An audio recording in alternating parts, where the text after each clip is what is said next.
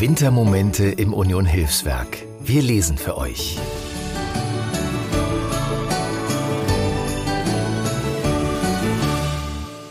Hallo, ich bin Alexander Dieck und ich lese heute für euch meine Lieblingsweihnachtsgeschichte.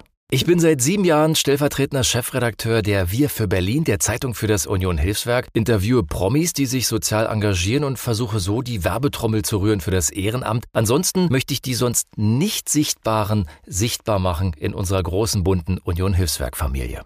Ich bin ein großer Hans Fallada-Fan. Der Autor hat ja zu jeder Lebenslage quasi das richtige Buch geschrieben, natürlich auch für Weihnachten. Und da gibt es eine Geschichte, die mich seit Kindertagen begleitet. Lieber Hoppel Poppel, wo bist du? Ich finde die toll. Also fand sie toll als Kind und jetzt selbst als Papa. Vor fast 90 Jahren geschrieben, hat sie diese schöne Botschaft, dass am Ende alles gut wird. Ja, und was kann es Weihnachten Schöneres geben?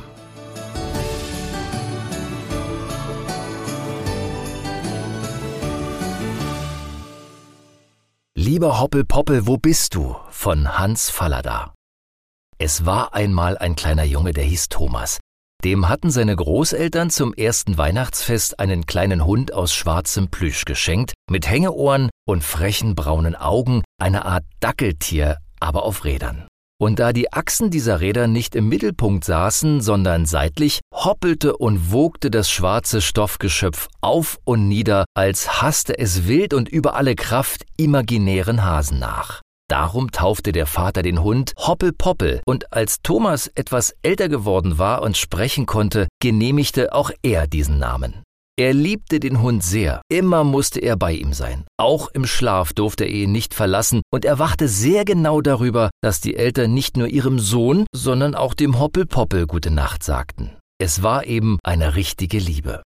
Nun geschah es, dass Toms Eltern an einen neuen Wohnsitz verzogen, weit, weit weg. Der kleine Thomas blieb während der Umzugstage bei der guten Tante Kunje und mit ihm natürlich Hoppelpoppel. Wie hätte Tom sonst bei Tante Kunje schlafen können? Nach einer Weile war es dann soweit. Tante Kunje fuhr mit Tom und dem Hund nach dem neuen Häuserchen. Auf dem Bahnhof erwartete sie der Vater. Und der kleine Tom war so selig und verlegen über dies Wiedersehen, dass er schnurstracks seinen Kopf durch des Vaters Beine steckte und so den abfahrenden Zug betrachtete. Dann gingen die drei Hand in Hand durch den Wald zur Mummi ins neue Häuserchen und da kam plötzlich ein Augenblick, da Tante Kunje angedonnert stehen blieb. Oh Gott, hab ich nun doch den Hoppelpoppel in der Bahn liegen gelassen? Der Vater machte rasch eine Kopfbewegung und sagte, still, still. Hier hat der Herr so viel neue Eindrücke, dass er ihn einfach vergisst. Tom sagte noch gar nichts. Er marschierte stramm auf seinen Beinchen zwischen den beiden Großen und sah die herrlich hohen Bäume mit den Pieksernadeln an. Dann kam ein Zwinger mit einem Hund, und nun stand die Mummi unten auf einer Treppe und hielt die Arme weit auf. Sie gingen durch eine große Tür auf einen weiten Balkon und plötzlich war da unten ein langes, langes Wasser und ein Dampfer kam um die Waldecke und ein Kahn, zwei Kähne, viele Kähne. Es wurde Abend und der kleine Junge musste ins Bett. Er war müde und selig aufgeregt, aber als ihn die Mutter über die Bettleiter hob, sagte er Hoppel Poppel. Der Vater sagte ernst Hoppel Poppel fährt mit der Puffbahn, Thomas. Hoppel Poppel kommt morgen. Das Kind sah seine Eltern fragend an. Erst sagte es nichts, als aber dann das Licht ausgemacht wurde, bat es wieder dringend Hoppel Poppel. Thomas muss jetzt schlafen, sagte die Mutter streng und machte die Tür von außen zu. Die Eltern standen atemlos und lauschten. Nein, kein Gebrüll, kein Weinen, sondern Stille. Er wird sich beruhigen, sagte Mummi, aber besser ist doch, du gehst morgen zur Bahn und machst eine Verlustanzeige. Schön, sagte der Mann obgleich es keinen Zweck hat, denn der Zug fährt weiter nach Polen und die werden uns gerade einen Hoppelpoppel zurückschicken. Am nächsten Morgen machte der Vater seine Verlustanzeige, dann kam der Nachmittagsschlaf. Aber nein, es kam kein Nachmittagsschlaf. Hoppelpoppel, Hoppelpoppel kommt bald. Nun gleich. Thomas muss schlafen. Gebrüll, Wut, Trostlosigkeit, Jammer, nur kein Schlaf. Und am Abend dasselbe. Das neue Häuserchen und das viele Wasser und der Garten und der Hund im Zwinger und die vielen Dampfer, alles nichts. Hoppelpoppel, lieber Hoppelpoppel, wo bist du? Hoppelpoppel, ein alberner schwarzer Stoffhund, war eine finstere Wolke am Himmel, nach drei Tagen überhing sie alles. Also ich fahre morgen nach Berlin und kaufe einen neuen Hoppelpoppel, sagte der Vater zur Mummi. Vielleicht kriegst du solch einen gar nicht. Soll das bitte hier so weitergehen? Der Vater fuhr also, und schließlich fand er auch seinen Stoffhund. Er fand genau den Hoppelpoppel. Er war lange umhergelaufen. Er hatte viel Fahrgeld ausgegeben, aber heute Nacht wird Tom endlich wieder ruhig schlafen. Der Vater war so glücklich über den kleinen Hund, am liebsten hätte er aller Welt Gutes getan. Da war im Abteil ein Kind. Es war natürlich kein Kind wie der Thomas, nein, sondern ein dunkles, blasses Kind. Es war ein meckriges Kind. Es war ein schwieriges, störendes Kind. Aber es war ein Kind. Es saßen noch zwei Herren im Abteil. Das hielt den Vater nicht ab. Er machte Kuckuck mit dem Kind. Er lenkte es ab. Er half der Mutter so gut er konnte. Aber es verschlug nichts. Es blieb ein schwieriges Kind. Der Vater nahm aus dem Netz das kleine braune Paket. Das Kind sah zu. Er schnürte langsam das Paket auf. Das Kind sah genau hin. Was da wohl drin ist? Er faltete das Papier auf, ließ ein bisschen sehen. Mehr? Hoppelpoppel, sagte der Vater ernst. Wow, wow, antwortete das Kind selig. Es wurde nun doch eine sehr gute Bahnfahrt. Siehe, der dicke, brummige Herr an der Ecke war ein rechter Großvater. Er zog den Hoppelpoppel auf der leeren Bank zu sich hin. Hoppelpoppel hoppelte. Der Vater zog ihn am Schwanz zurück. Das Kind jauchzte. Manchmal ging eine kleine Sorgenwolke über des Vaters Herz. Wie weit fahren Sie? fragte er die Mutter des Kindes. Bis Neubenschen. Und Sie? Oh, ich muss viel früher raus. Ihr Junge wird ja den Hund bis dahin überhaben. Das weiß ich nicht, sagte die Frau. Wenn er was liebt, dann liebt er es auch richtig. Na, eine Weile fahren wir ja auch noch, sagte der Vater nachdenklich und ließ den Hund bellen.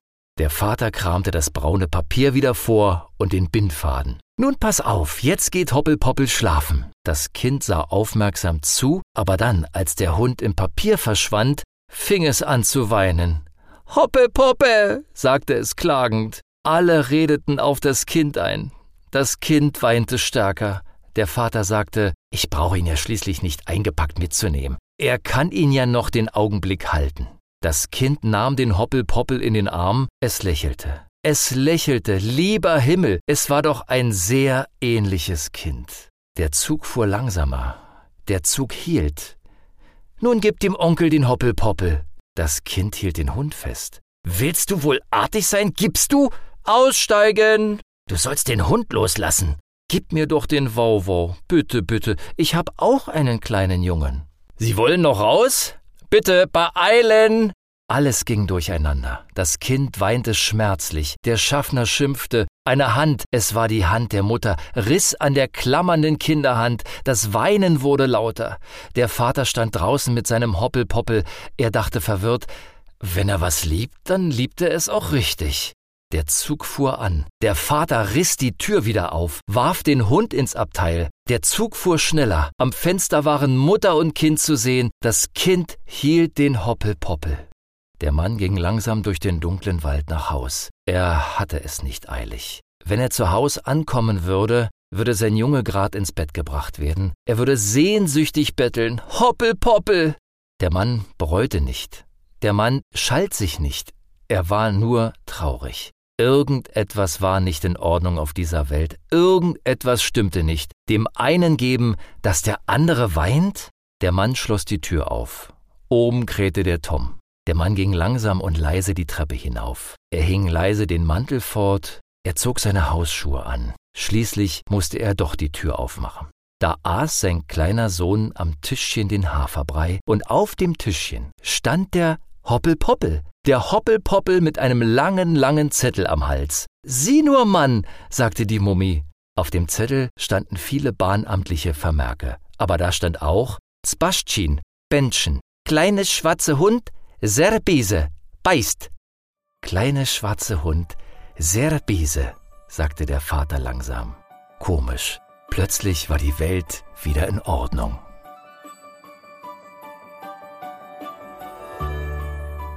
Vielen Dank, dass ihr diesen einzigartigen Wintermoment mit uns geteilt habt. Die liebevoll ausgewählten Geschichten wurden erzählt von engagierten MitarbeiterInnen als ein Geschenk für euch. Ihr wollt uns weiter auf dieser Geschichtenreise begleiten? Dann abonniert unseren Podcast-Kanal, um keinen unserer Wintermomente aus dem Union Hilfswerk zu verpassen. Wenn auch ihr in dieser kalten Jahreszeit Menschen ohne Obdach ein Geschenk machen wollt, dann ist eine Geldspende eine effektive Möglichkeit zu helfen.